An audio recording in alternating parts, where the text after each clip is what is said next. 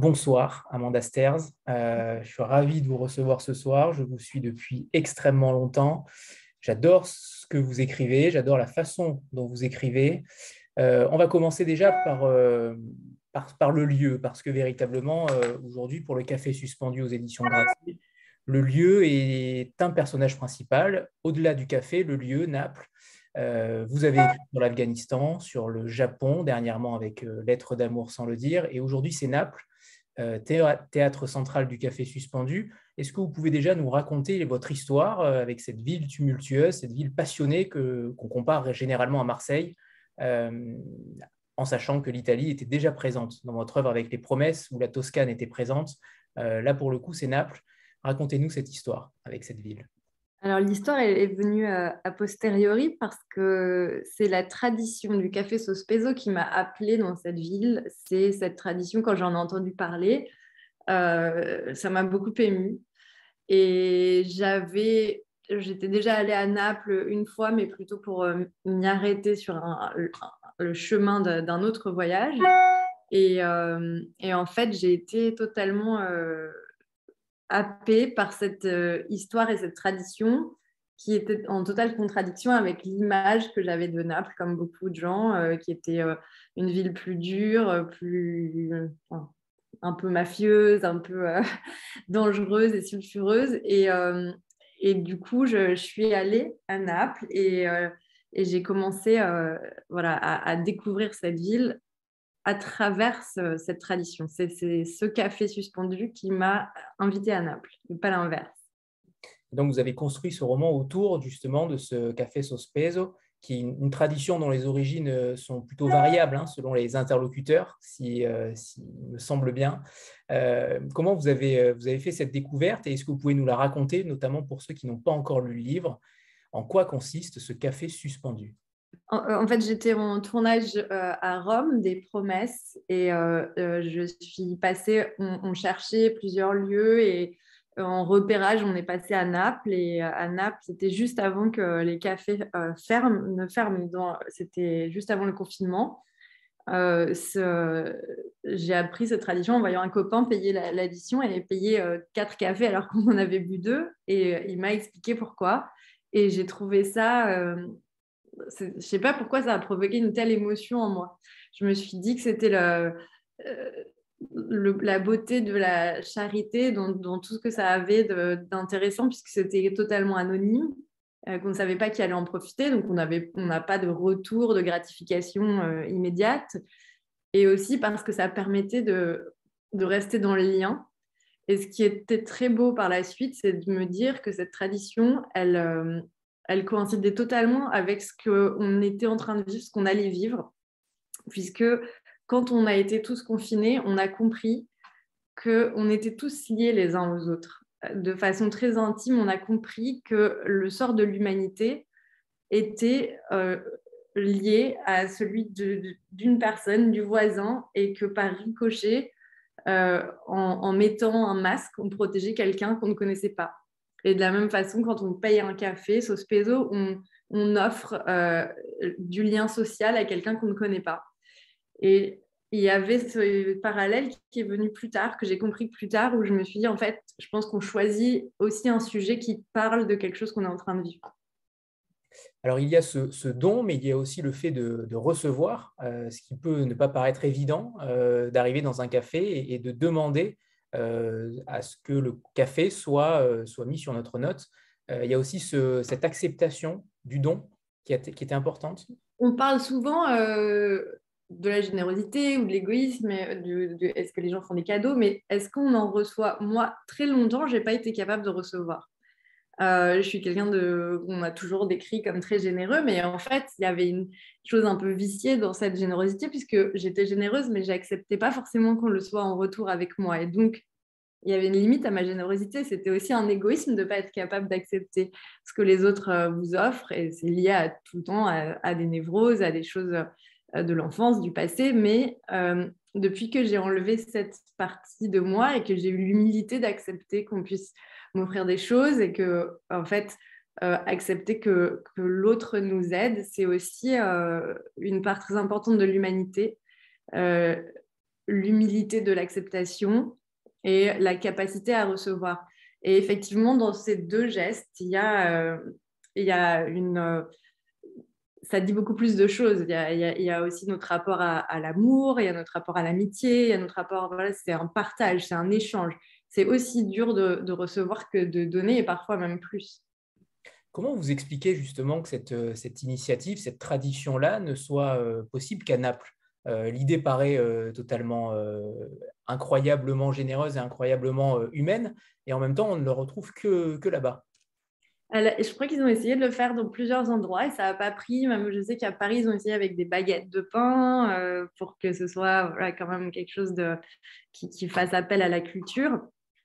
Et euh, je ne sais pas, c'est très ancré à Naples. Pourquoi ça prend pas ailleurs? Je ne sais pas. Euh, la France est un pays généreux quand on voit les restos du cœur, quand on voit les, Français ont l'habitude de, partager, de donner, donc ça vient pas de là. Euh, je ne sais pas vraiment pourquoi à Naples et même dans le reste de l'Italie, c'est pas aussi ancré. Euh, mais j'adorerais que, j'adorerais que le livre euh, peut-être donne des envies à des gens un peu partout. Alors, dans le chat, en effet, il y a certains, qui, certains lecteurs qui disent que ça existe dans certaines villes, mais évidemment de manière épisodique. Euh, pour le coup, euh, euh, alors on, va redémarrer sur le, sur le début, sur l'Inkipit. tout débute avec ce narrateur français, Jacques Madelin, qui évidemment n'a, j'imagine, aucun rapport avec Alain. c'est un Comment? Pas à ma connaissance. narrateur omniscient qui, qui s'installe, qui, qui s'est installé à Naples, qui est caricaturiste. Il passe ses journées justement au café Noubet, qui est tenu par Maurizio. Euh, cette idée de personnage-là, euh, qui est à l'opposé de vous euh, physiquement, c'est un homme plutôt âgé, je crois 72 ans, qui s'installe à Naples. Cette idée de narrateur omniscient, d'où vous est-elle venue? Comment vous avez façonné justement un personnage aussi différent, d'apparence en tout cas, de vous il a 72 ans à la fin du récit, mais on le voit qui arrive en fait dans les années 80 et il y a toute une évolution.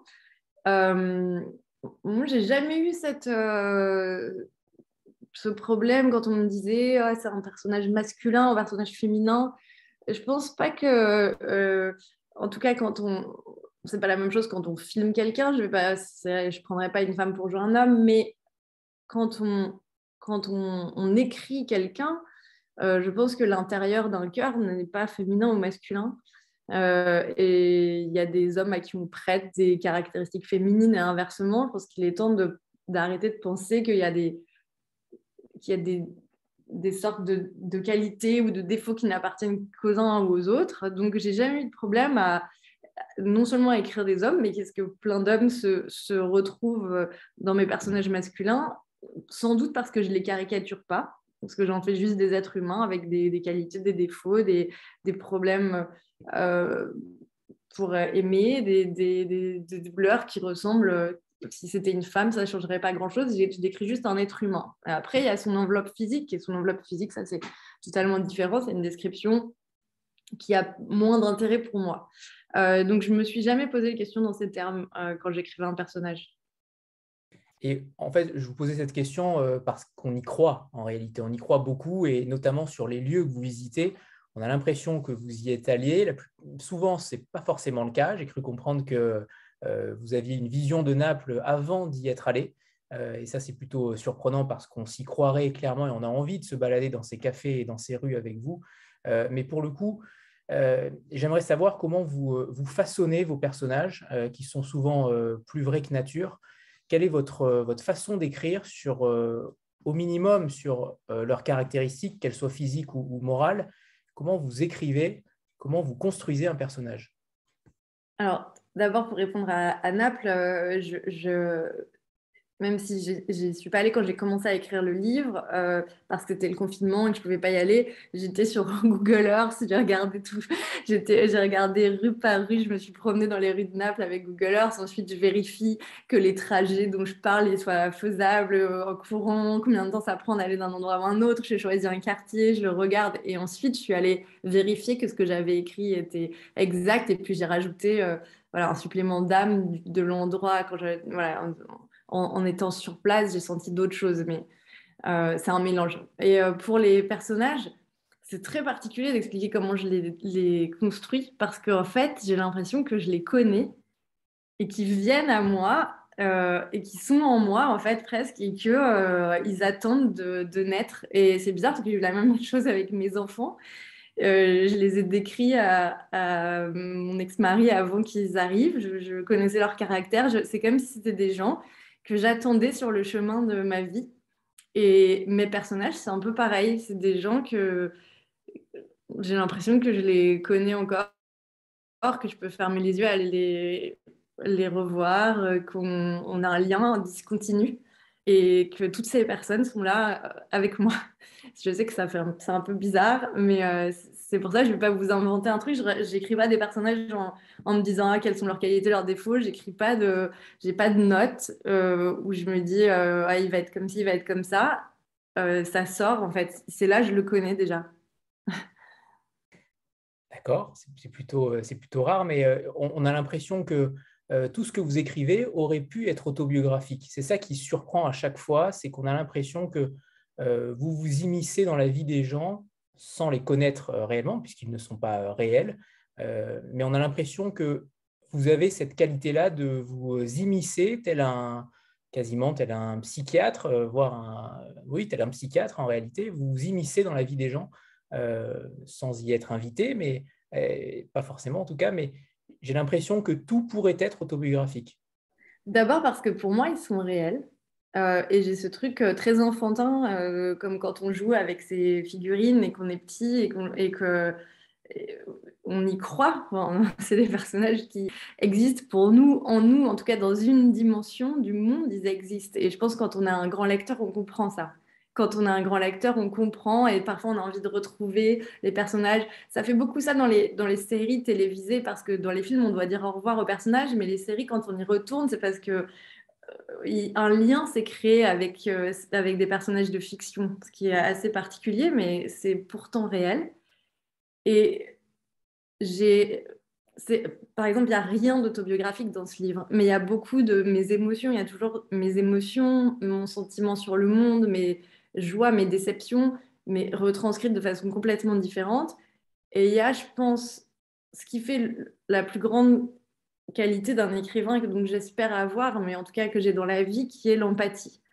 Euh, par exemple, je suis ravie de parler avec vous du livre et je suis ravie que ça vous intéresse et que ça vous touche, mais en réalité, je l'aurais préféré que tout le monde me raconte sa vie, ce qu'il fait, pourquoi il est là, si ça va, si euh, ils ont un chagrin d'amour. Ça m'intéresse dix fois plus que de vous raconter des choses que je sais déjà. Euh, les gens m'intéressent. J'ai quelque chose de sincèrement euh, tourné vers les autres. Et je pense que si on n'a pas ça, c'est très dur d'être auteur. pour être auteur et que ça ait l'air vrai, il faut aimer les gens. Alors, on pourra en effet tous aller prendre un verre si vous le souhaitez, et nous raconter, raconter euh, en effet tout. Chez moi à Paris, mais sinon, je vous invite avec plaisir. Euh, Marie disait, euh, demandait si, c'était le même cheminement pour tous vos personnages, peu importe le roman. Est-ce que à chaque fois, ils il s'immiscent aussi dans votre vie comme cela? Presque, mais parfois c'est les personnages qui appellent le livre, parfois c'est le sujet. Et là, c'était vraiment le sujet et les personnages, ils ont ils sont mis à peupler ce café. Euh, et c'est juste, euh, j'ai un truc. Euh, on, parlait tout à l'heure de quel, quel, passage je vais lire et, je ne sais pas parce que c'est hyper dur, je dois choisir entre tous mes enfants. Quoi. Et je, voilà, le docteur Chen, je le, vois dans mes rêves, je lui tire les moustaches, je les, connais ces gens. Mais c'est à raconter, c'est très bizarre. Mes enfants, ils savent parce que euh, quand on me dîne, je peux leur raconter euh, un truc que je viens d'écrire et, j'ai un enthousiasme euh, qui est un peu particulier de, ouais, d'enfants qui viennent d'inventer une histoire. Quoi. Très bien. L'épigraphe donne toujours le tempo sur le livre. Là, en l'occurrence, c'est Victor Hugo sur le pouvoir de ces rencontres de, qui peuvent tout simplement changer le cours d'une vie. Est-ce qu'elle résonne en vous particulièrement, cette phrase de Victor Hugo? Est-ce que est-ce qu'elle est qu'elle pourrait résumer quasiment le livre? Oui, à, à, deux degrés différents. Euh, d'abord parce que, euh, évidemment, euh, une rencontre peut changer une vie, ça, tout le monde le sait, tout le monde en a déjà parlé, mais le fait que une rencontre change une vie sans le savoir, c'est ça qui est fort. C'est que parfois, une toute petite phrase qu'on nous dit peut avoir un impact énorme, peut tout bousculer, peut tout bouleverser. Euh, et parfois, c'est juste un tout petit geste. Et, et quand j'ai lu ça, il y avait cette humanité très forte d'Hugo qui n'a pas fait de politique par hasard à une période où j'avais l'impression que la politique était un peu plus noble qu'aujourd'hui. Mais il y avait une envie, voilà, de. il était avenant, il avait une envie, de, un altruisme, une envie d'aider les autres, il y avait un besoin de partage. Je pense que c'est vraiment ça. si on devait résumer le livre, c'est du partage. Sophie? Oui, euh, bonsoir tout le monde. Excusez mon accoutrement et ma voix de casserole, mais le Covid s'est invité chez moi. Ah mince. désolée de me montrer sous cet aspect-là, surtout avec vous, Amanda, parce que j'attendais impatiemment, et Anthony le sait, et tout notre groupe de lecture le sait, j'attendais impatiemment cette rencontre. Euh, j'ai eu la chance de lire votre livre qui est le premier pour moi, et j'ai honte que ce soit que le premier, mais ce ne sera pas le dernier. Pas grave, ça arrive à des très bien. C'est sûr et certain. Euh, en tout cas, euh, j'ai beaucoup aimé votre plume, euh, la sensibilité qu'elle dégage et, et, l'histoire donc de, tous ces personnages qui, qui sont liés et puis qu'on connaît peut-être, qu'on a déjà rencontrés, nous, au cours de notre vie. et je voulais, je voulais juste, voilà, est-ce que vous, en tant que alors je ne sais pas si vous préférez le terme d'auteur, d'autrice, de romancière, d'écrivaine, je ne sais pas comment on peut qualifier, enfin, comment, comment, voilà, euh, c'est comme vous voulez. Euh, est-ce que, euh, est-ce que vous, enfin, j'imagine que vous le faites déjà, mais est-ce que assise à un café, vous pourriez, comme Jacques, Jacques Madelin, écouter les histoires des, des, uns et des autres et puis et puis bah, noter, euh, prendre des notes. Euh, euh, je sais que quelques-uns le font déjà. on, a, on, a, on, a, dévoilé des petits secrets dans une discussion, tout ça.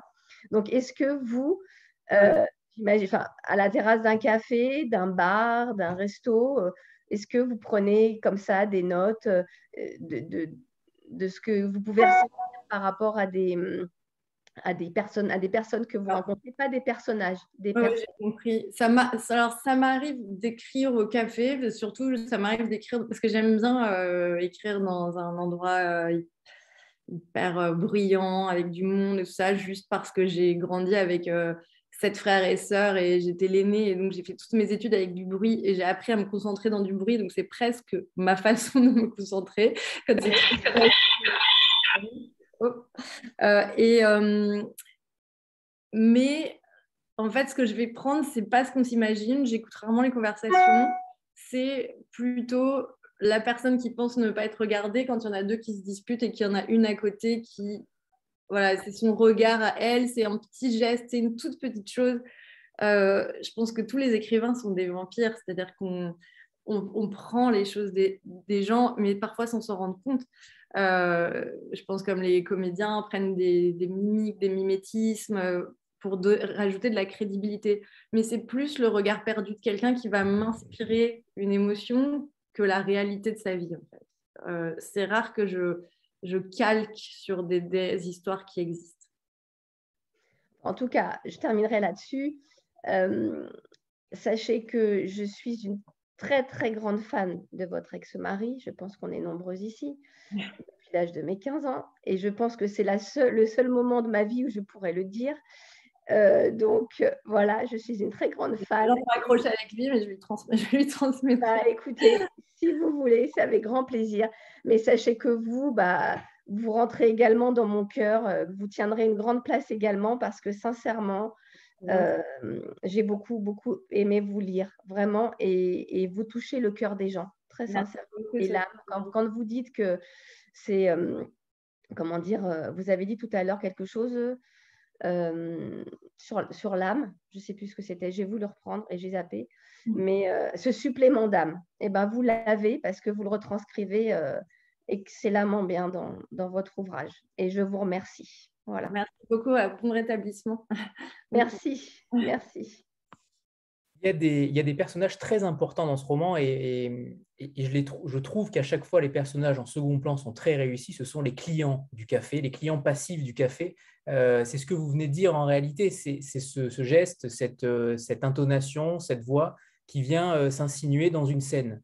dans, chaque, dans chaque scène, dans chaque époque, il y a ces, ces clients que vous réussissez à, faire interagir sans qu'ils ne parlent forcément mais qu'on observe, qu'on voit et on a l'impression euh, véritablement d'y être à chaque fois. C'est quelque chose que vous avez euh, particulièrement travaillé, ces, clients de second plan?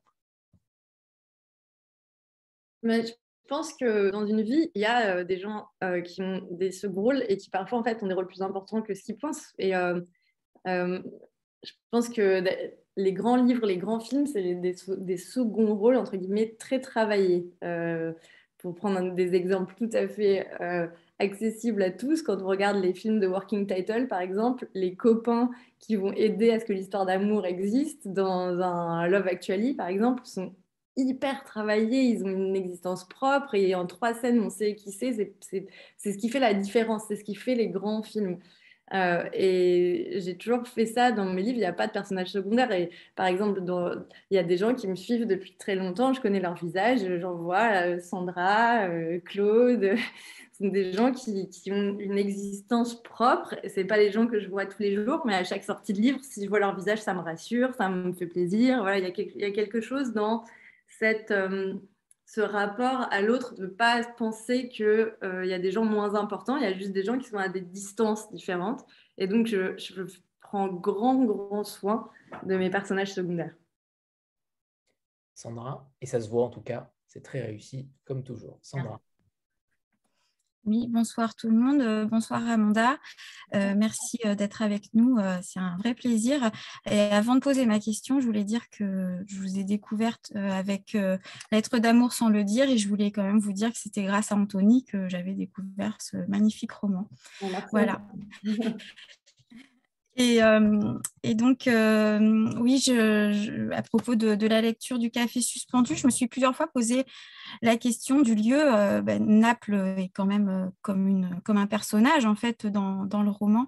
Enfin, dans le roman, je ne sais pas si on peut l'appeler comme ça, mais et je me suis demandé, parce que les, émotions et la rencontre et, les émotions amoureuses et, tout ce que peuvent vivre ces personnages, finalement, euh, c'est assez universel. Et donc, je me demandais euh, si finalement tout ça n'aurait pas pu arriver dans une autre ville et si une autre ville aurait pu aussi vous inspirer. Alors, sûrement, ça aurait pu arriver dans une autre ville. Sûrement, j'ai prêté beaucoup de qualités de Marseille à Naples parce qu'elles sont très proches et que c'est un peu euh, la ville de mon cœur et que quand je suis en France, je suis beaucoup là-bas.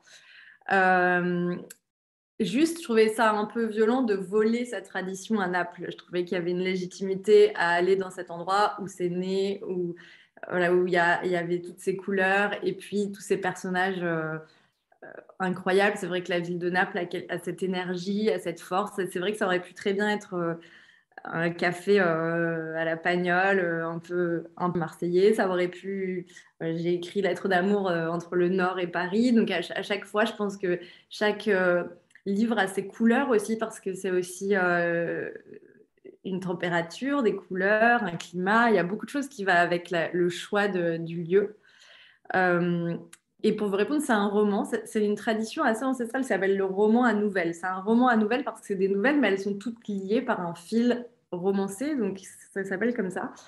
Euh, et il est construit comme un opéra le roman. C'est pour ça qu'il y a une ouverture à l'italienne qui est une ouverture d'opéra et ensuite il y a des mouvements et des intermèdes, des intermezzo, comme on dit en italien, et, et, la, et la, fermeture. Donc, c'est vraiment euh, construit exactement comme un opéra italien. Opéra, et en même temps, j'aurais même limite tendance à dire que c'est quasiment du théâtre. Euh, on a l'impression véritablement, et je n'ose imaginer ce livre pas adapté au théâtre, je suis persuadé qu'il y a quelque chose dans les tuyaux. Euh, c'est difficile. Alors, moi, je n'ai pas pour l'instant euh, commencé. J'ai déjà des offres de producteurs qui veulent en faire une série. donc, peut-être une série. et le théâtre, c'est pas pour l'instant, c'est encore c'est flou. Il est sorti hier. On va, on va déjà essayer de faire exister le livre. on verra après. Et sur, sur justement cette construction-là, j'ai eu l'impression que chaque histoire aurait pu être un roman à lui tout seul. Est-ce que vous avez opté pour ce choix un petit peu hybride, euh, car vous aviez trop d'idées et qu'il ne fallait euh, en, oublier aucune euh, On sent que vous êtes attaché à chaque nouvelle et on a l'impression que chacune d'entre elles aurait vraiment pu être une histoire à elle toute seule, un livre à elle toute seule. Souvent, il y a ça dans mes livres. Il y a, deux, même deux, trois lignes ou des, personnages secondaires où il y a, presque un, pitch de film ou de livre parce que je me dis qu'il n'y a pas de. Il n'y a pas de choses que je traite euh, de façon euh, anecdotique. Donc, tout est important pour moi. Et effectivement, tous les personnages sont nourris et toutes les histoires tiennent debout et pourraient être plus longues. Mais euh, en fait, ce que j'aimais, c'était la répétition du geste à travers le temps. C'était perpétuer la tradition c'était retrouver des gens dans un café, se dire ah, on ferme un chapitre, on, arrête une histoire, mais le lendemain on est content d'aller retrouver ce café. Et me dire que voilà, c'était ce geste répété de ce café offert qui reproduisait euh, de la joie de façon très différente, indirecte, sans qu'on comprenne vraiment pourquoi, mais qui à chaque fois euh, reproduisait de la joie la joie ou un signe du destin euh, pour certaines. Une, transformation. Tous les, la plupart ont, toute une fin heureuse quelque part, mais c'est une toute petite chose, mais c'est toujours quelque chose, même quand on pense que on va vers quelque chose de sombre, on arrive toujours vers euh, un destin plus ensoleillé. Je pense qu'on avait tous envie de ça. Moi, j'avais envie de ça. J'ai envie, en ce moment, j'ai envie de lire des choses qui font du bien, euh, qui tire vers le haut, qui donne confiance sur ce que euh, sinon on regarde les infos, ça, suffit quoi.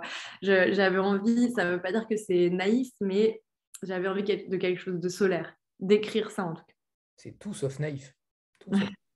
Isabelle? Oui, bonsoir. Alors, euh, comme tout le monde, hyper ravi de vous rencontrer. Merci, merci. Merci à tous. Et donc, pareil, alors moi, j'ai totalement dévoré le livre j'ai patienté, je crois, une journée, puis après, euh, j'ai dit à mes petits camarades, bon, bah, j'ai trouvé un prétexte fallacieux pour dire non, mais désolé, je l'ai fini. et euh, j'ai absolument, ah, j'avais lu un j'avais lu aussi les lettres d'amour. Et euh, mais alors celui-ci, vraiment, il m'a, il m'a complètement bouleversée, emballée. Euh, j'ai vraiment j'ai, tout aimé, la construction, justement, cette construction de nouvelles, de, gens qui se croisent dans le café. Je trouve du coup, ça donne énormément de mouvement, de vie. On, on, passe dans, on y passe aussi, on est aussi client, on est spectateur et client en même temps que. Euh, j'ai adoré les personnages et enfin tout, j'ai, tout aimé. J'ai adoré la poésie, j'ai adoré la première, déjà la première, euh, la phrase de Victor Hugo, euh, j'étais, j'étais amoureuse de, ce livre. Et, et donc en fait, pour rebondir sur ce que vient de dire Sandra et ce qu'on vient un peu d'évoquer, ce que vous venez de dire aussi, j'ai l'impression que le café en lui-même est, un, est, un, personnage avec cette espèce d'enseigne un peu cassée, avec lui-même, il, contribue à. c'est un person... La ville est un personnage, mais les lieux sont des personnages aussi presque à part entière, en fait, dans, ce roman. Merci beaucoup d'abord. Euh, oui, en fait, moi, j'ai déménagé dans un autre pays, ça va faire sept ans. Et quand on recommence tout à zéro dans un monde euh, ailleurs, j'en parle à un moment, euh, c'est pas mal de mes réflexions sur ce que c'est que le déracinement et retrouver un, endroit.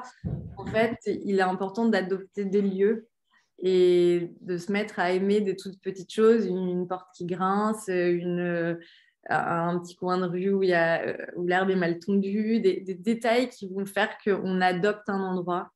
Et, et j'ai voulu faire ça dans le livre. Donc, je suis contente que vous l'ayez ressenti, mais j'ai vraiment... Euh, lui, c'est un, un, homme qui vient de France. Euh, Jacques, il n'est pas, pas chez lui et en même temps, il, rêve d'être adopté par la ville, d'être adopté par Naples, euh, euh, de parler la langue sans accent. Et peu à peu, c'est les efforts qu'il va faire pour aimer la ville et être, et être aimé en retour. Et il y a cette observation de sa part des, détails qui transforment le café en personnage, la ville en personnage, puisque au début, au début c'est une, rencontre pour lui. Euh, y a, quand on quitte un pays, on perd ce, ce naturel de se dire que les choses autour sont normales. On ne pense plus au décor quand on vit dans un endroit depuis toujours. Et d'un coup, de devoir adopter un nouveau décor, on, on regarde les choses différemment. Je voulais qu'il y ait ça chez lui. Je rebondis sur, euh, sur ce déracinement parce qu'il y a un personnage du roman qui, euh, qui déménage pour semer la mort. Euh, j'imagine que ce dépaysement-là, il vous est intime. Est-ce que vous avez distillé à d'autres endroits du roman des choses plus personnelles comme, comme ce déracinement? Sûrement, mais alors là, ces phrases-là sur le déménagement, c'est les seules phrases, je vous dis, c'est les seules phrases qui étaient des notes de mon. De mon... J'ai pas de journal intime, mais parfois je note des choses et c'était des phrases qui étaient à moi.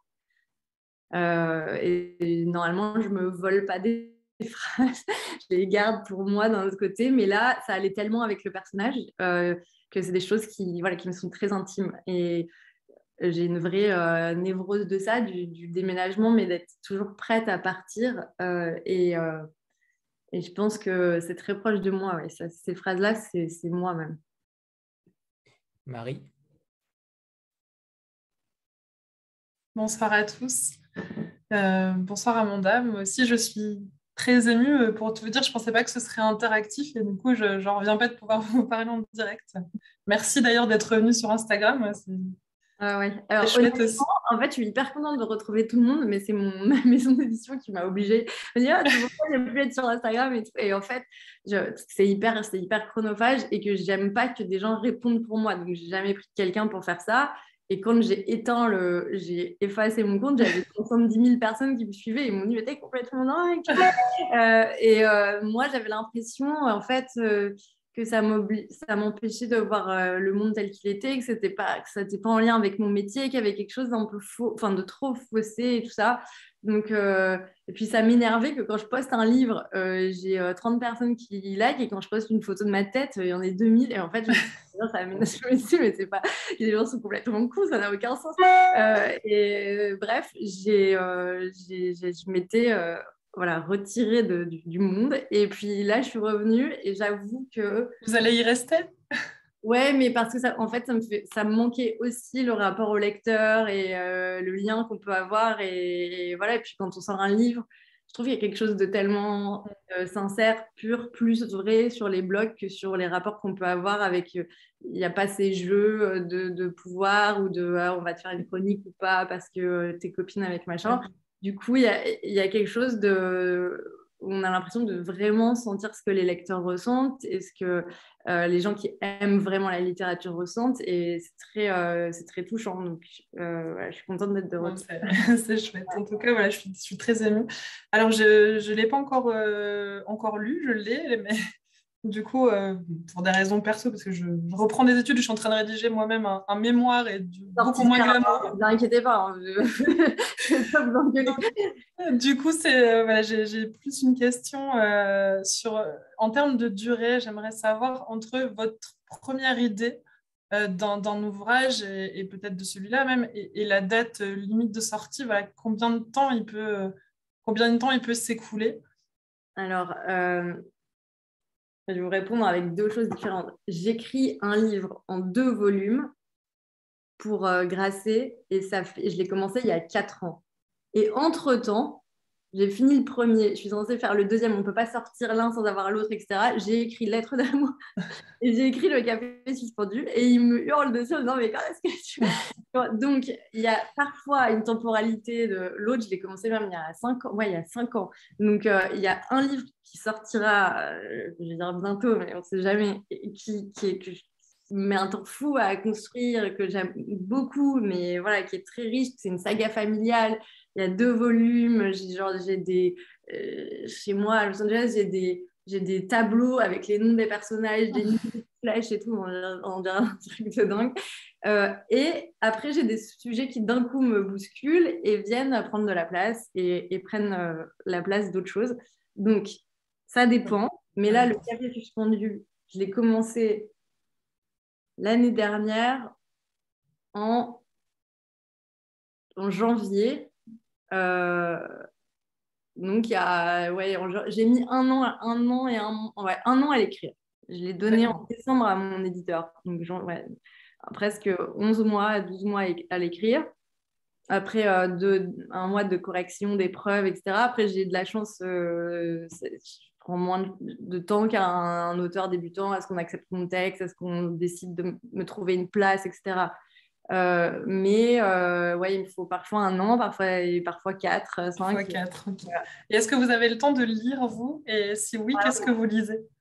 Euh, je lis beaucoup, mais alors en fait, je lis entre euh, les moments où j'écris, quand j'écris pas. Enfin, là, par exemple, c'est une période où je lis. Euh, parfois, je lis des trucs qui sont pas du tout littéraires, genre ce que je lis parce que ça m'intéresse. Parfois, si vous voulez, je, je, suis allée à la, à la librairie hier faire un plan, je vais vous montrer.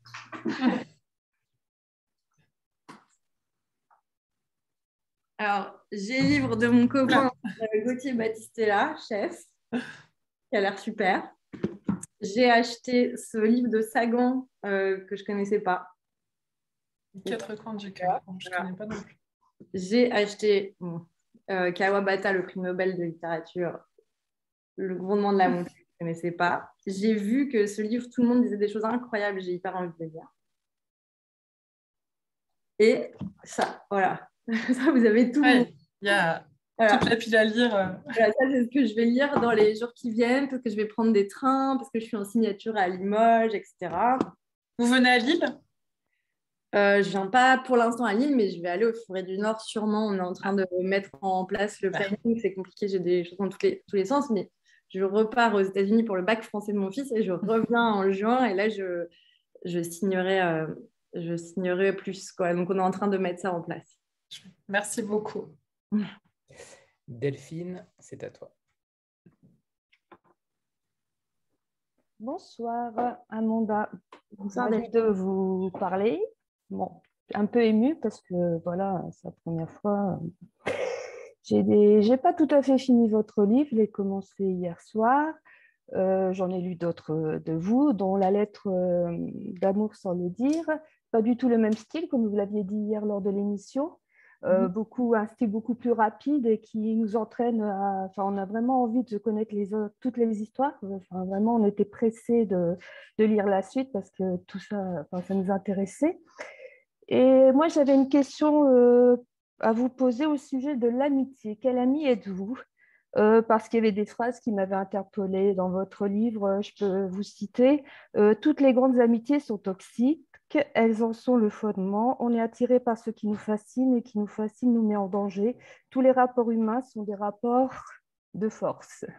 Alors euh, ça, ce sont des, phrases qui sont en fait qui appartiennent à Elena Ferrante, enfin le personnage fictif d'Elena Ferrante, et qui ressemble à ce qu'elle raconte dans son, dans son livre. Et elle argumente avec euh, Jacques, qui est plus proche de moi en réalité dans, ça, parce que moi j'ai des, des rapports d'amitié merveilleux euh, et j'ai gardé mes amis de, maternelle. Euh, et euh, je pense que c'est ce qu'il y a de plus fort dans ma vie. L'amitié, c'est quelque chose, c'est vraiment ma colonne vertébrale, c'est important pour moi. C'est la, pour moi, c'est la plus belle, le plus beau sentiment. et presque, j'ai presque plus d'allégresse quand je rencontre quelqu'un en me disant ça va être mon ami pour toute la vie qu'une histoire d'amour où je pense qu'il y a toujours une sorte de, de douleur euh, mêlée à la rencontre parce qu'on a peur que ça s'arrête, alors que l'amitié, il n'y a pas ça, il y a quelque chose de, qui grandit. Euh, et, j'ai gardé mes amis d'enfance, mais ça m'arrive euh, encore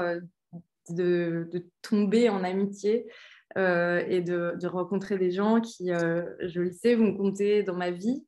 Et je pense d'ailleurs que les amitiés tardives, c'est des vrais choix. Euh, et c'est sûrement euh, encore plus fort quand on quand euh, il y a une évidence d'amitié, c'est vraiment très joli. D'accord, je vous remercie.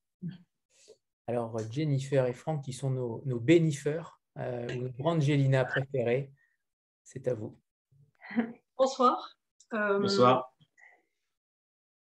Moi, je, voilà, je voulais dire que ben, première fois pour moi, en tout cas vous concernant, voilà, et euh, en tout cas, j'ai beaucoup apprécié euh, ce que j'ai lu. J'ai trouvé qu'il y avait plein de choses euh, intéressantes. J'ai beaucoup aimé l'émotion, moi, qui sortait de, de chaque histoire, en fait. J'ai aimé le, les petites l'intrusion du fantastique par moment. Voilà, j'ai trouvé ça hyper sympa.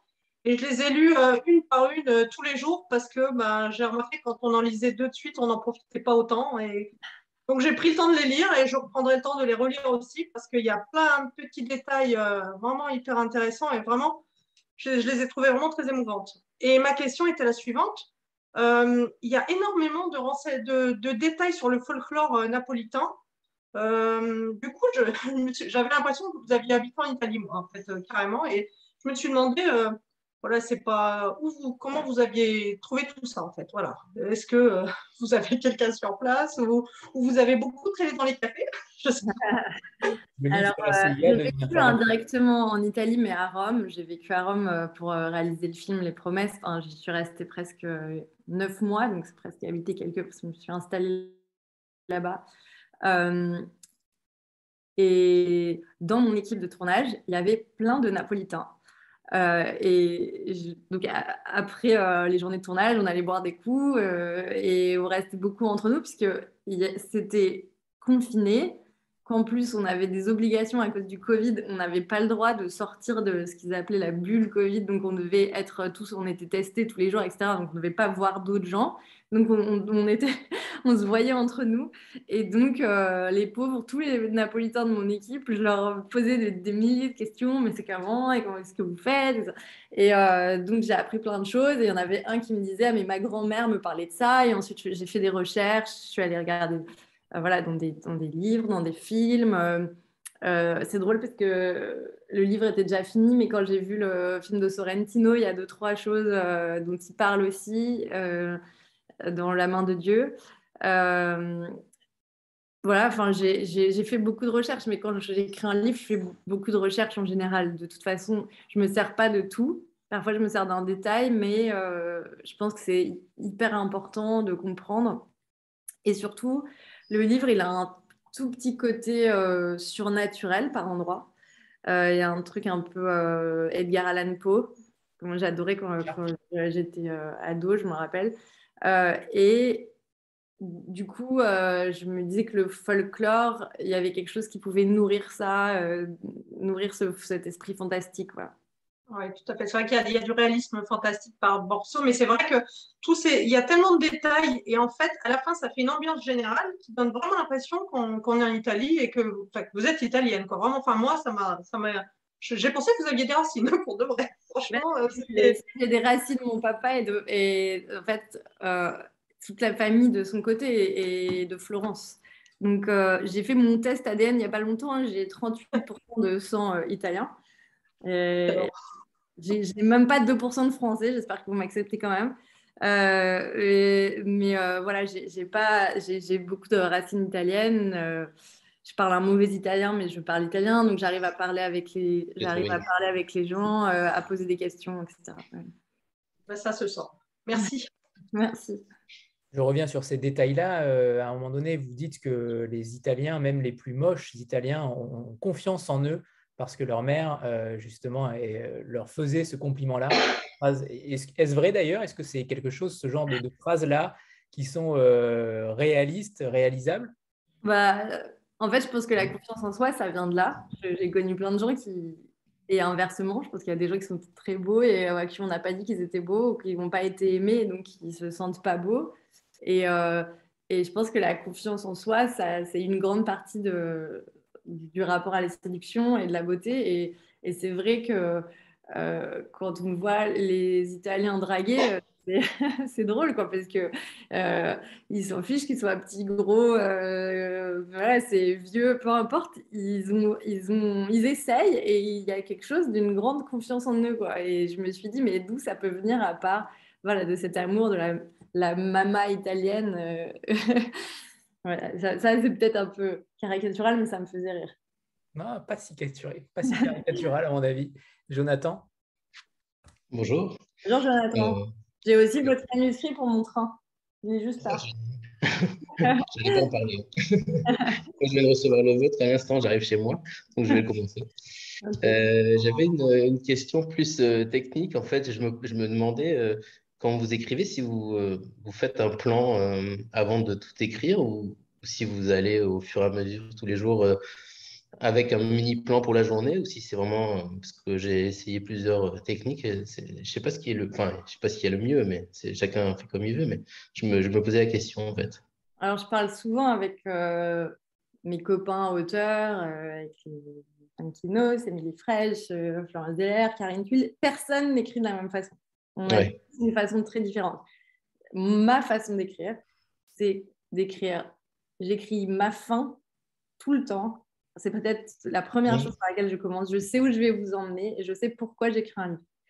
Euh, j'écris pour la claque de fin ou pour l'émotion finale. C'est vraiment euh, sûrement ma signature. C'est tout ce qu'il y a dans tous mes livres. Euh, quand j'ai écrit Les Terres Saintes, j'ai écrit la dernière lettre avant toute chose. Je, sais, je savais où j'allais vous emmener.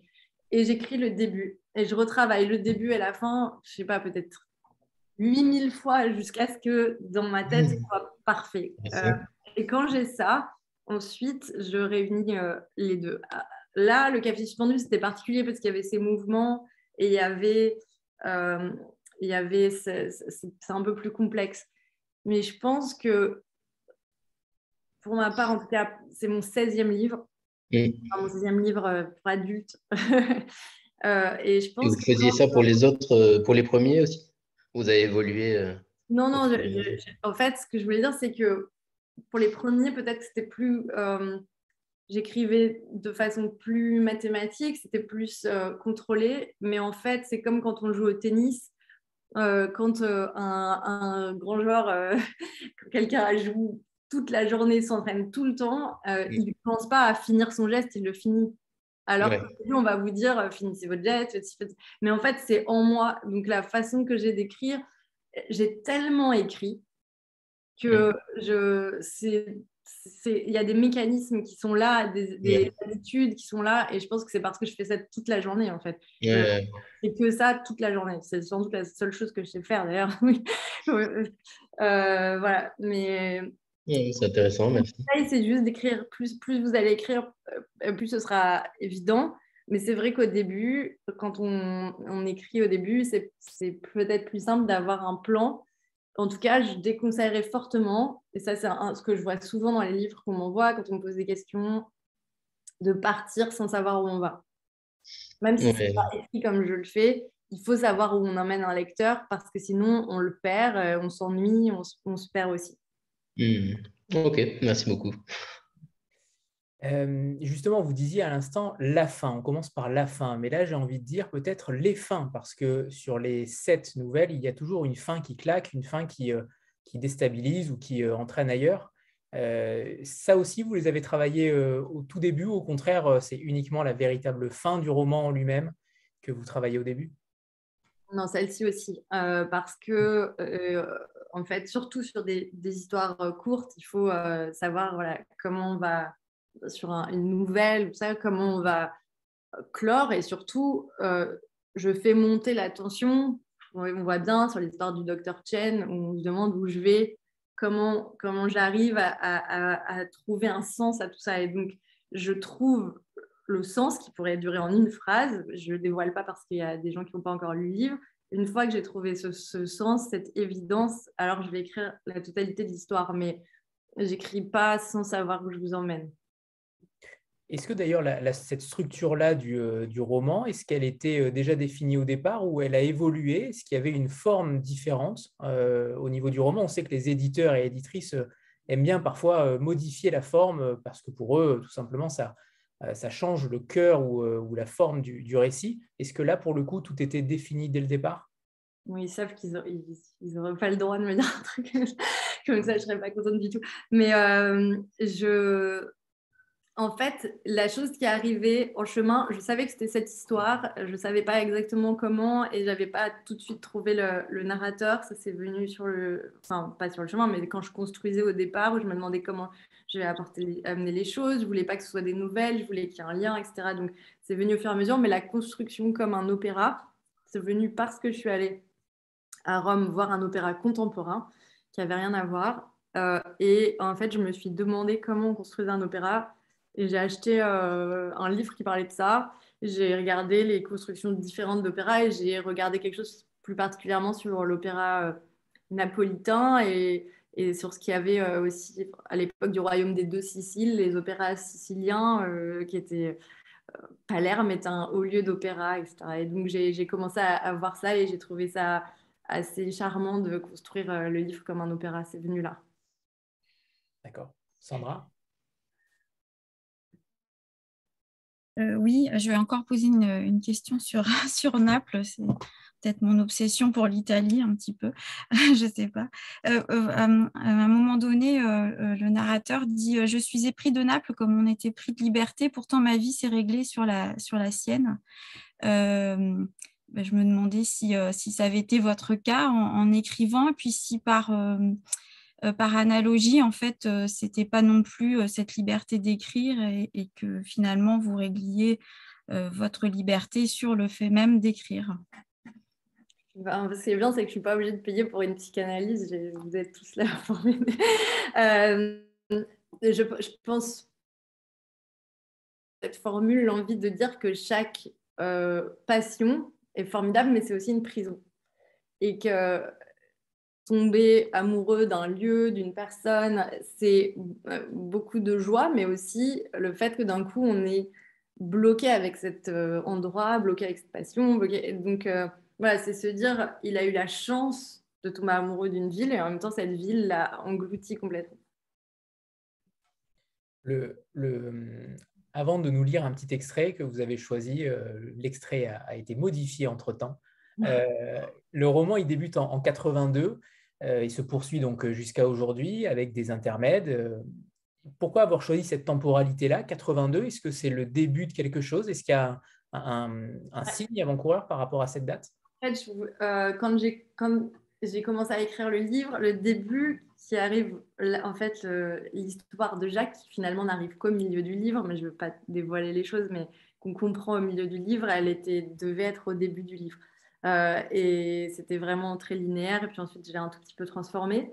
Mais euh, c'est arrivé là parce que, sans tout dévoiler, quand je voulais comprendre comment on restait quelque part, et il vient là pour un, un chagrin d'amour. Je, ah, pardon, je vous avais perdu. Il vient pour un, parce qu'il vient chercher euh, une femme qu'il aime. Il a un chagrin d'amour et quand il sort de l'appartement de cette femme, qu'il a, il a compris qu'il l'avait perdue, il y a le tremblement de terre, le fameux tremblement de terre de, dans les années 80 qui se passe à Naples. Et, euh, et donc, il, il, euh, il a l'impression que la ville souffre avec lui qu'au moment où il sort euh, de, chez cette femme, la ville comprend sa douleur et, la terre se secoue. Euh, et, du coup, c'est ce lien avec, euh, avec la ville qui est le, fondement. Et donc, on commence ensuite, deux années après, où il a commencé à s'installer à Naples. Il est déjà au fond de ce café et il écrit et il est resté là, dans l'endroit où il a dû faire le deuil de cet amour et en même temps, il a été adopté par la ville. Vous le dites au début d'ailleurs. Euh, ça, ça, ça, évolue aussi parce que je voulais avoir un arrière-plan euh, politique de ce qui se passe euh, en Italie dans ces années-là, comment on en arrive là. C'était important qu'on s'attache au café pour comprendre comment la violence que ça a été pour les gens qui avaient des cafés, mais aussi des gens qui n'avaient de vie sociale qu'au café, que ça ferme au moment du Covid. Qu'est-ce que, voilà, qu'est-ce que ça voulait dire euh, c'était pas juste un café qui ferme, il y avait toute une histoire derrière. Et, donc, tout ça, pour moi, c'était important que ça s'inscrive dans une temporalité. Il le dit d'ailleurs au début du livre, j'ai perdu l'amour, mais je suis resté dans la ville, euh, dans l'ouverture à l'italienne. En effet, c'est mm. véritablement ça. Euh, comment Jacques donc est arrivé à Naples. Alors, vous avez écrit sur, sur de nombreux sujets et à chaque fois, je suis surpris de voir la profusion de sujets que vous arrivez à mettre dans les romans. Vous avez écrit sur Kate Richards, sur Johnny Hallyday, sur la, tuerie de Newton aux USA, sur les infidélités, sur votre vie également au, début. Comment vous expliquez cette, euh, cette profusion-là de sujets que vous arrivez à, décliner? C'est pour euh, combler le, euh, c'est pour éviter l'ennui dans, dans, l'écriture, c'est pour, c'est pour vivre, pour semer la mort, comme vous l'avez dit à un moment donné? Non, non, il y a des il y a des écrivains euh, que, je respecte infiniment et des écrivains, euh, des grands écrivains qui sont obsessionnels et qui vont revivre le même sujet à chaque fois. Et puis il y a des écrivains qui changent, euh, dont je fais partie, qui changent de sujet à chaque roman, mais qui ne changent pas forcément de thème. Pendant très longtemps, j'ai changé de sujet, mais j'avais le même thème. Et ce qui était en réalité la, schizophrénie. J'ai toujours traité de la schizophrénie, que ce soit dans Le Vieux Juif Blonde, que ce soit dans Kiss Me, que ce soit dans. Bizarrement, même quand j'ai écrit la bio de Johnny, j'étais d'un coup dans la peau de quelqu'un d'autre. Donc, euh, j'ai toujours traité de ça, d'une façon ou d'une autre, de façon parfois détournée. Et je pense qu'à un moment donné, j'ai guéri, moi, d'une certaine chose dans ma vie et j'ai basculé vers euh, euh, de la pure fiction. Euh, je pense que ça commence avec les promesses, puis Lettre d'amour sans le dire, et puis celui-là où j'ai vraiment, je pense, commencé à offrir des livres qui sont, qui sont des livres en fait que moi je rêverais de lire. Donc je suis dans, dans quelque chose de très sincère avec mon mauvais goût. Euh, c'est-à-dire que c'est voilà, des livres. Moi, je me dirais, ah, j'adorais, les découvrir. Donc, je suis très euh, enthousiaste quand je vais écrire euh, le matin. Il y a quelque chose de très, en tout cas, d'une générosité de ma part. Je peux comprendre qu'il y a des gens qui, qui l'apprécient pas ou aiment pas, mais en tout cas, ça a toujours été sincère, mais ça vient d'un autre endroit. Là, ça vient, je pense, d'une envie de de faire du bien, de faire plaisir. Et, c'est comme si moi, j'intervenais pas dans l'équation euh, en dehors d'un plaisir de lectrice que j'aurais eu. Il y a quand même un, point d'ancrage, c'est souvent euh, une ou des histoires d'amour à chaque fois qui, euh, qui sont peut-être le dénominateur commun dans l'ensemble de votre œuvre? Si vous trouvez un seul livre qui ne parle pas de ça, vous me faites signe. par peut-être mon livre sur la CIA, mais c'est même pas sûr. Euh, non, c'est-à-dire que vraiment, ça, tout ne parle que de ça. C'est ce qui fait qu'on garde notre humanité intacte. Euh, c'est le seul sujet. Chez Welbeck, je ne suis pas sûr. Mais... Bah, c'est l'histoire d'un homme qui n'est pas aimé.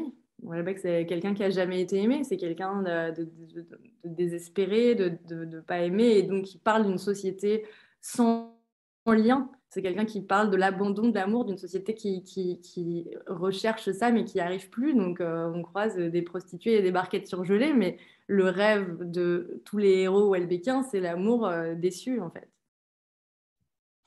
Est-ce que vous nous feriez le, plaisir de nous lire donc justement l'intermède euh, que vous avez choisi pour ceux qui n'ont pas encore lu le livre je ne vais pas, pleurer parce que c'est mon livre, c'est juste que je, suis allergique au pollen, c'est horrible. Mm. Ok. Alors, je vais lire euh, l'intermezzo qui est page 165, mais je pense qu'il ne dévoile pas trop, pas trop de choses. Je reprends ce carnet fin mars 2020. Je réalise qu'il s'est passé plusieurs années où j'ai cessé d'écrire sur les gens et sans doute aussi arrêté d'essayer de les comprendre individuellement, persuadé que nous étions tous les symptômes de quelques maladies qui orientaient les courants de pensée.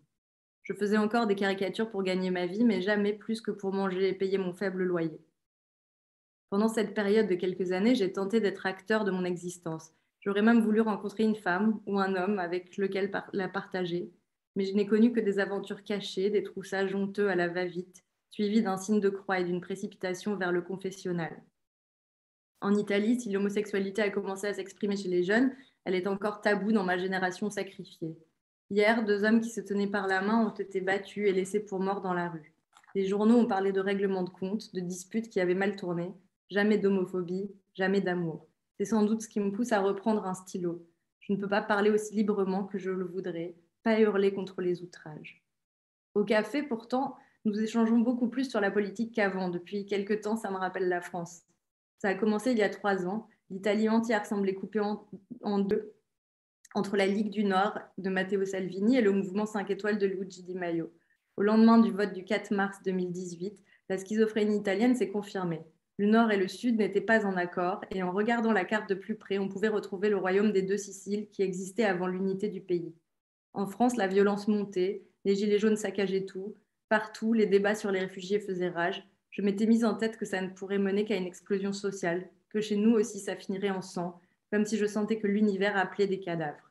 Jamais je n'aurais pu imaginer la suite de ma vie, de celle du café et encore moins du monde.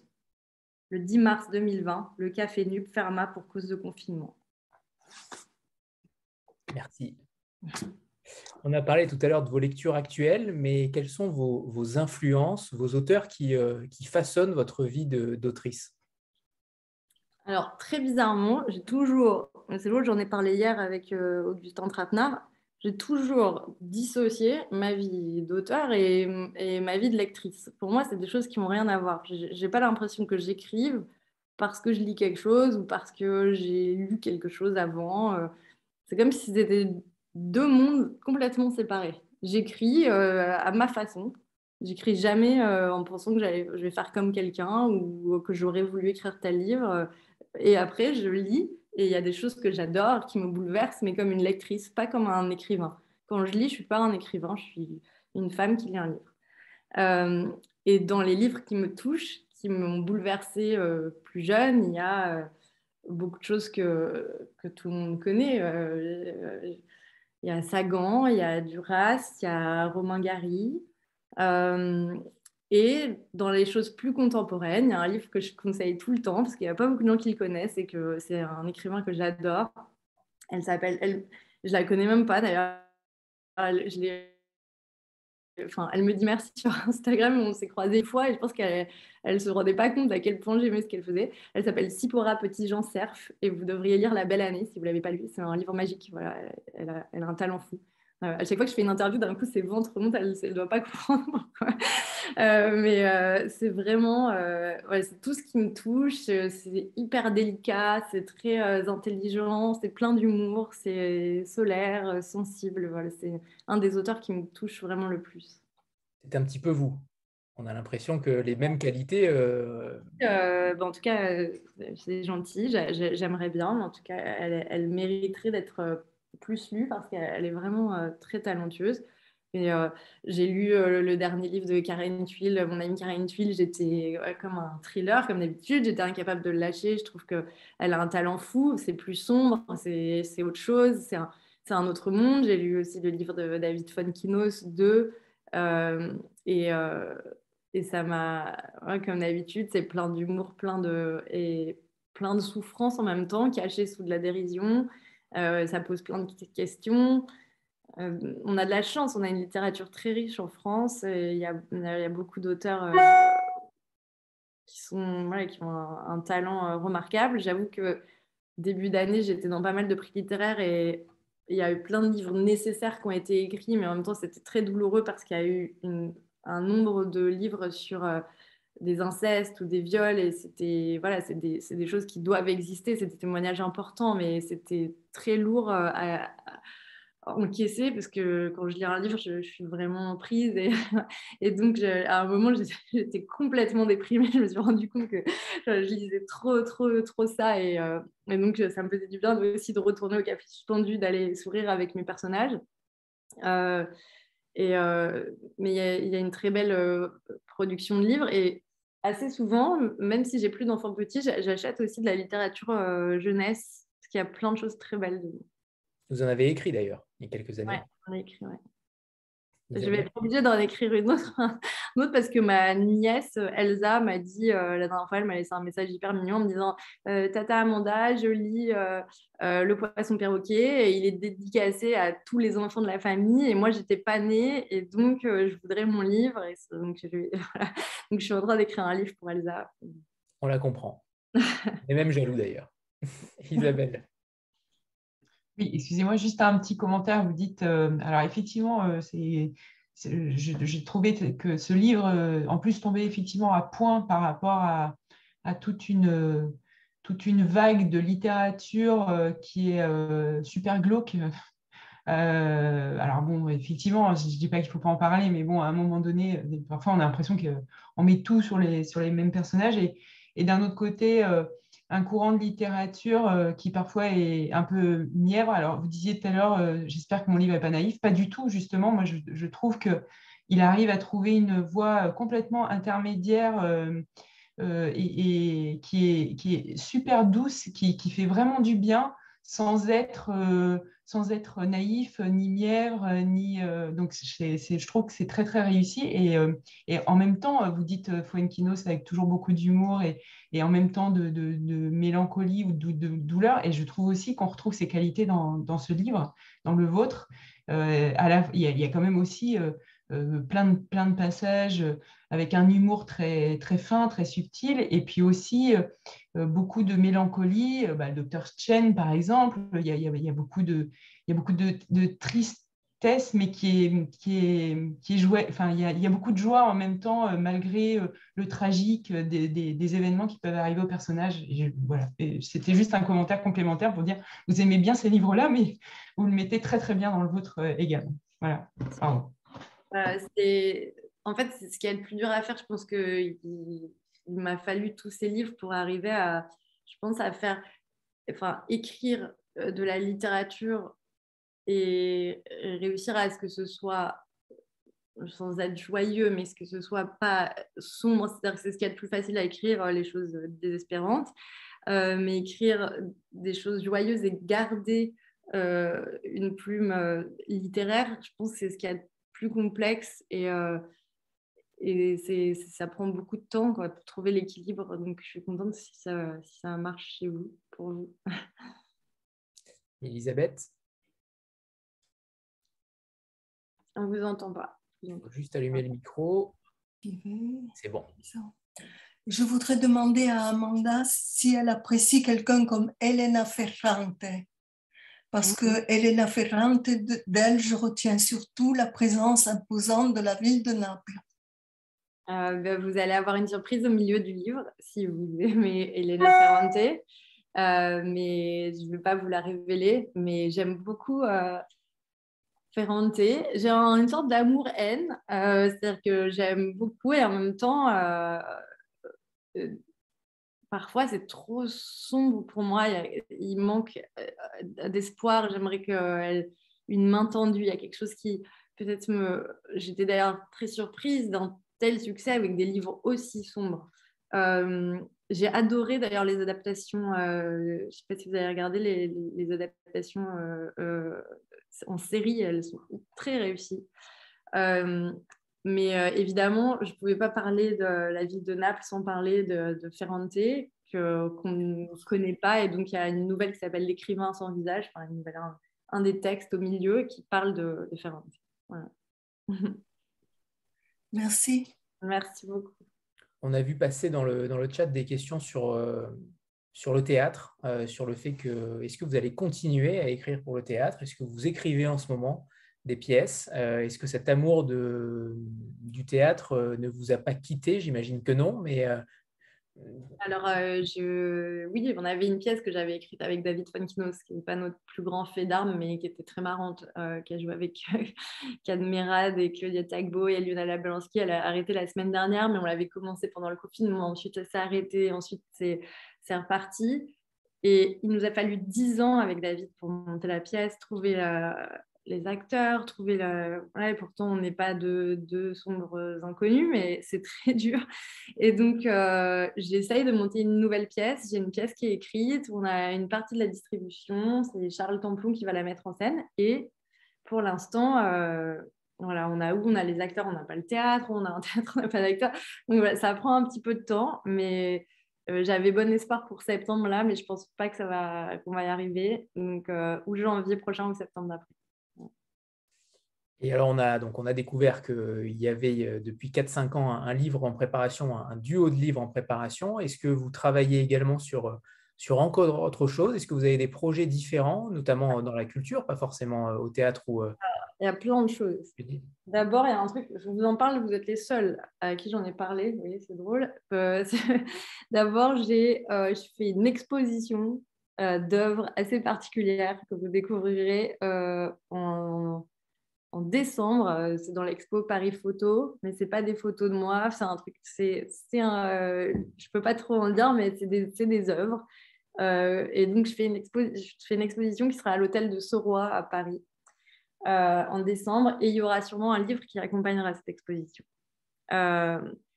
Euh, ensuite, euh, j'écris un autre livre qui va sortir avant. On est en train de finir, que j'écris avec mon amie. On parlait des amitiés récentes. Une amie que j'ai rencontrée il y a quelques années et qui est devenue quelqu'un de très proche, qui est Aurélie Jean.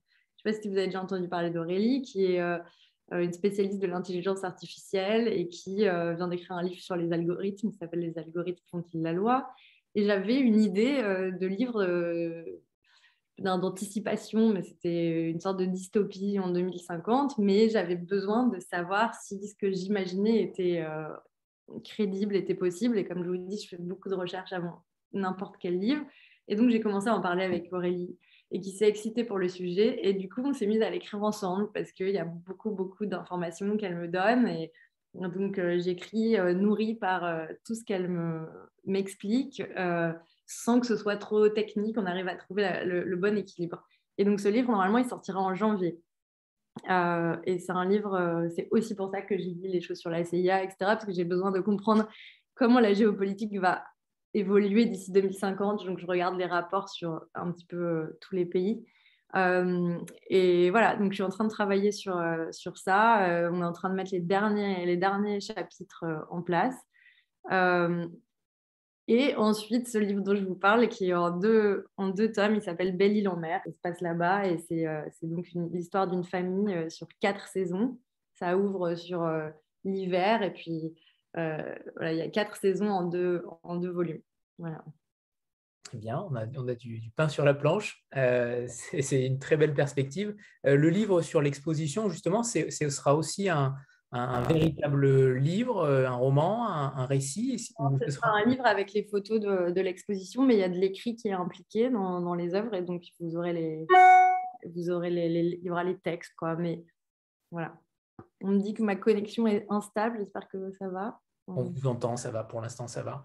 Euh, alors si ce n'est pas trop, trop intime, vous dédicacez le livre à Morgan S. Euh, sans savoir, je ne veux pas savoir forcément qui c'est, mais est-ce qu'il y a une histoire derrière, puisque sa générosité vous a bouleversé euh, Et ce n'est pas anodin quand on dédicace un livre à ce titre-là. Oui, c'est une histoire personnelle, mais c'est quelqu'un qui a fait un geste pour moi très beau à un moment et qui est un de mes amis intimes, qui s'appelle Morgan Spielmaker avec lequel j'avais écrit une pièce aussi d'ailleurs qui s'appelle euh, Conseil de famille.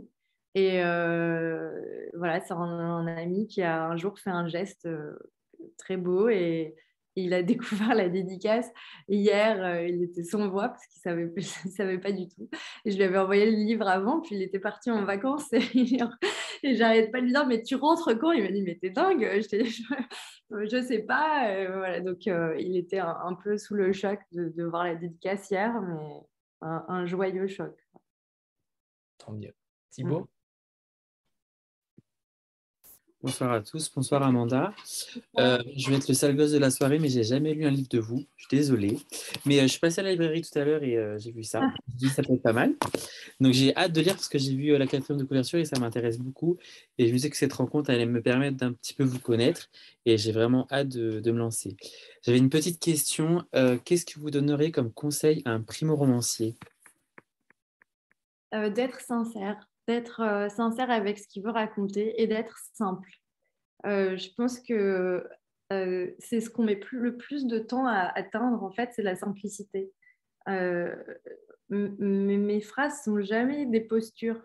J'écris ce qui se passe de façon très simple. et parfois, il y a des formules qui sont différentes parce que avec simplicité, j'écris quelque chose qui est particulier. Mais quand quelqu'un vous dira bah, tu t'es pas foulé ou alors c'est ouais c'est écrit on sent qu'elle écrit que c'est facile quand on a l'impression que quand vous écrivez c'est facile c'est que vous êtes dans le juste euh, n'essayez pas euh, euh, les postures voilà il faut être vraiment très simple et pour être très simple il faut savoir ce qu'on veut raconter et donc c'est important d'y penser il y a un livre très très beau que je conseille souvent aux jeunes auteurs qui s'appelle L'urgence et la patience. C'est un livre de Jean-Philippe Toussaint. Euh, qui apprend aussi. Et j'ai vraiment, quand j'ai lu, j'ai ressenti plein de choses qui m'étaient personnelles comme auteur. Il y a cette euh, façon de se frustrer aussi. C'est-à-dire de ne pas se dire tous les jours on va se mettre à la table de travail, mais parfois d'écrire dans sa tête et de ne pas avoir peur que les phrases s'en aillent, qu'elles soient perdues. C'est pas grave. En fait, ce qui est important, c'est que vous, ayez l'envie d'écrire et que vous le la reteniez un peu comme on attend d'avoir faim pour manger. Euh, et à un moment, ça sort, ça, ça, ça, explose. Et donc, il faut garder ces périodes-là de, d'ennui, d'observation, de passivité pour réussir à écrire euh, correctement. Vous obligez pas à écrire quand euh, il n'y a pas d'envie, en fait. On n'écrit jamais bien dans ces cas. Voilà, Thibaut. si ça peut vous aider. Marie Oui, alors déjà une petite remarque par rapport à tout à l'heure, vous ne devez pas dormir beaucoup par rapport à tout ce qui va sortir. C'est très prolixe. Euh, est-ce que vous avez des relecteurs euh, avant euh, une sortie officielle? Est-ce que ça vous arrive des fois d'avoir des blocages ou des choses où vous demandez un avis ou une relecture est-ce que vous êtes amené à réécrire des passages ou est-ce que, est que ça arrive ou pas? Des blocages, pas vraiment. Euh, un besoin parfois de partager aussi mon enthousiasme pour savoir si euh, je ne suis pas toute seule dans ma bulle. Parfois, je prends mes enfants en otage et je leur agis euh, et, je, et, je sais qu'ils sincèrement, ils me diront s'ils aiment ou pas, mais ça peut être un ami, un agent, un, mon, éditeur. C'est rare parce que j'aime bien que mes éditeurs en fait découvrent le livre fini parce qu'ils ont, s'ils ont trop regardé au milieu, ils n'ont plus un avis euh, si objectif. J'ai la chance merveilleuse d'avoir deux éditeurs, en fait, parce que quand euh, euh, en fait, j'ai été chez Stock, quand Jean-Marc Roberti nous a quittés, je suis retournée chez Grasset, qui était ma maison, ma première maison d'édition. Et, et je, mon éditeur Jean-Paul Antoine est parti à la retraite. Et donc euh, j'ai demandé à ce que ce soit Olivier Nora que je connaissais qui médite. Et puis Juliette Jost est arrivée aussi chez Grasset. Et du coup c'est Olivier et Juliette qui relisent mes textes ensemble. Et j'ai leurs notes qui sont parfois contradictoires parfois pas au même endroit parfois donc euh, et après à moi de, prendre ce que je pense euh, vaut la peine il me laisse assez libre. J'ai de la chance. Euh, mes textes sont pas tellement. sont très peu retouchés, mais j'ai beaucoup de gestion. Ouais. Mais donc, pas de blocage. Euh, en général, ça. Je suis désolée, de, je vais pas. j'ai pas ah bah non, c'est pas une. Non, non, j'ai pas, de pas de blocage, mais ça peut m'arriver de pas avoir envie, en fait. De pas avoir envie de, de, laisser un truc pendant 15 jours et de me dire j'ai la flemme, j'ai pas envie. Aujourd'hui, j'ai pas envie. Et en fait, il faut du temps, il faut pouvoir. En fait, j'ai mis en place, j'ai la chance de pouvoir faire tellement de choses à la fois que j'ai ce luxe relatif, parce que j'ai quand même des, voilà, des obligations et des choses à rendre, mais de pouvoir passer d'une chose à l'autre et de ne pas être euh, obsédé par un seul truc. Euh, et souvent, d'ailleurs, c'est par ces pas de côté que j'ai écrit mes, mes choses les plus inattendues. J'ai écrit Le vieux juif blonde alors que j'écrivais quelque chose d'autre parce que euh, j'avais besoin d'une récréation. Euh, et donc, je me suis dit, j'ai écrit un truc pour moi. J'écris encore des choses pour moi. Je fais des dessins, je fais des. Je, je, pense que c'est important de se dire que tout ne part pas euh, en publication. Que vous n'allez pas, oui, que vous n'allez pas sortir, juste euh, comme ça. Peut-être, et parfois, c'est des. Mes enfants, ils ont plein de livres qui sont qu'à eux, que j'ai écrit pour eux. Je leur ai écrit un livre pour chaque anniversaire. Donc euh, maintenant, c'est plus compliqué. Parfois, c'est juste des textes ou une petite nouvelle, tout ça, mais depuis qu'ils sont petits, ils ont un livre avec des dessins. Et, je leur ai toujours dit que, voilà, que les cadeaux euh, matériels, bon, c'est incroyable. Ça offre une paire de baskets euh, parfois, mais c'était pas ça les vrais cadeaux. Les vrais cadeaux, c'était des choses qui prenaient du temps et voilà, donc euh, mon fils aîné, quand il est parti à l'université, je lui ai fait un livre de recettes. Après, euh, je lui dis comme ça, quand tu, tu, tu, voudras retrouver le goût de la maison, tu as un livre de recettes. Euh, donc voilà, j'ai écrit plein de choses qui sont pour le plaisir. C'est encore un truc qui m'amuse de faire des faux livres, des petits dessins, des trucs. Donc je pense qu'il faut garder ça. C'est le vrai conseil que je peux donner, c'est garder le, plaisir de, de l'écriture sans mmh. imaginer qu'elle va se transformer en quelque chose. Merci d'avoir écrit Chicken oh, merci à vous. je connais déjà votre prochaine réponse, euh, mais je l'attends quand même. Euh, vu qu'on parlait d'enfants, euh, vous disiez tout à l'heure que choisir entre ces personnages, c'était aussi choisir entre ses enfants. Mais est-ce qu'il y en a un qui, dans ce livre-là, qui véritablement vous, vous a bouleversé au moment d'écrire? Est-ce qu'il y a un personnage qui qui sort pas du lot, mais qui en tout cas a une résonance particulière en vous? Sûrement le narrateur, puisque, euh, voilà, parce que c'est avec lui que j'ai passé le plus de temps. Mais euh, je pense que je suis, euh, je suis assez attachée au docteur Tien. ouais. Et pour quelle raison? Parce que.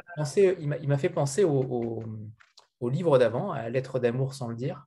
Ouais. il y a quand même un lien évident sur le, la notion du corps, la notion de, de, de l'esprit, la notion de, de toucher notamment.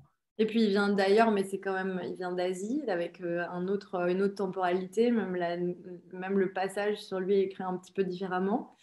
en fait, ce qui me touche chez lui, c'est qu'il accepte, euh, alors je ne veux pas trop dévoiler, mais bon, qu'il accepte l'existence du panda imaginaire chez lui. Et j'aime bien les personnages qui sont toujours. Euh, j'aime bien qu'on accepte la part de, de, fantaisie dans la vie, de se dire que tout n'est pas rationnel, tout n'est pas explicable.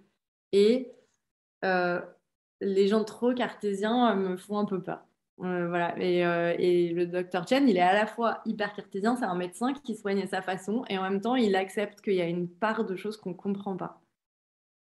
Il y a aussi ce choc des cultures, puisqu'il arrive euh, également en Italie, qui m'a fait penser aussi aux Terres Saintes. il y a ce, côté choc des cultures, choc des, univers, où justement ce monde-là lui semble totalement hermétique, et, par le narrateur, il va pouvoir arriver à pénétrer ce monde-là, mais il a quand même quelque chose de particulier.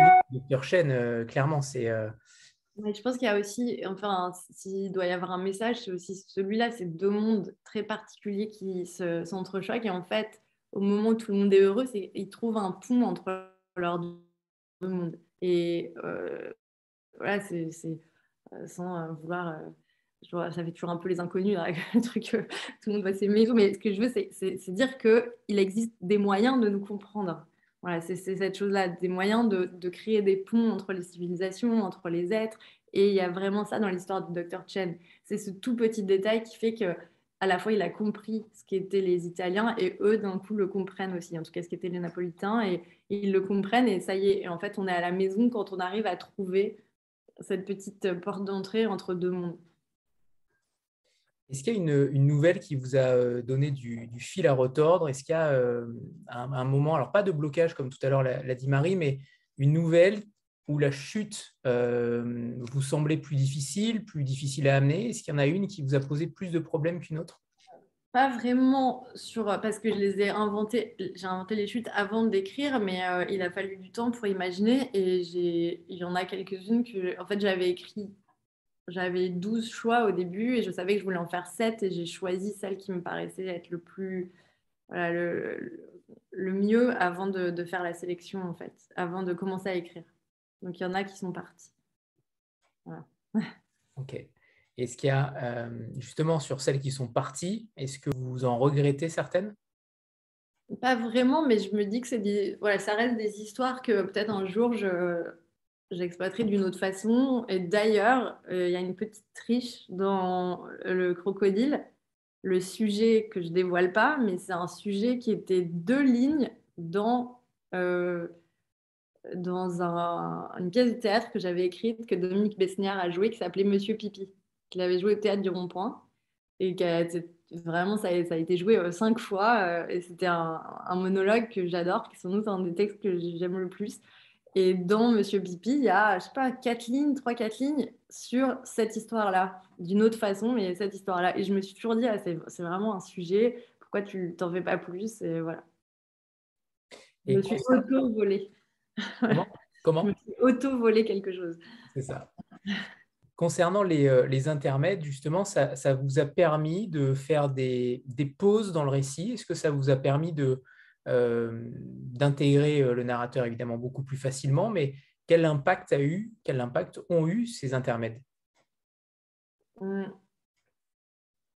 euh, Je pense que les intermèdes, ils, ont quelque chose de très ancré dans une réalité, aussi parce qu'on peut se poser la question est-ce que, c'est, est-ce que toutes ces histoires sont une invention euh, de Jacques ou est-ce que ce sont de vraies histoires ou est-ce qu'il a juste vu des personnages et il s'est imaginé les histoires autour?